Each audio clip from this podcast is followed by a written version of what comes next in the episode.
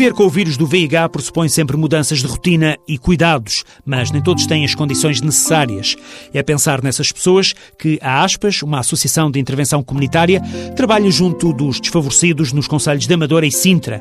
Cristina Mora, vice-presidente da Aspas, caracteriza a população apoiada. São pessoas muito pobres, são migrantes eh, e na questão do VIH, o receio pela discriminação, porque já têm outras muitas vezes, não é? Prevenir é a ideia-chave da Aspas um trabalho diário. As pessoas não vêm ter connosco pedir para fazer o teste. Uh, vamos nós ter com as pessoas, sensibilizá-las, vamos para a comunidade e sempre que há casos reativos, comunicamos imediatamente com o hospital. Depois de diagnosticada a doença, há um novo desafio ao trabalhar com estas pessoas. Por variedíssimas razões e maioritariamente financeiras, não se deslocam ao hospital.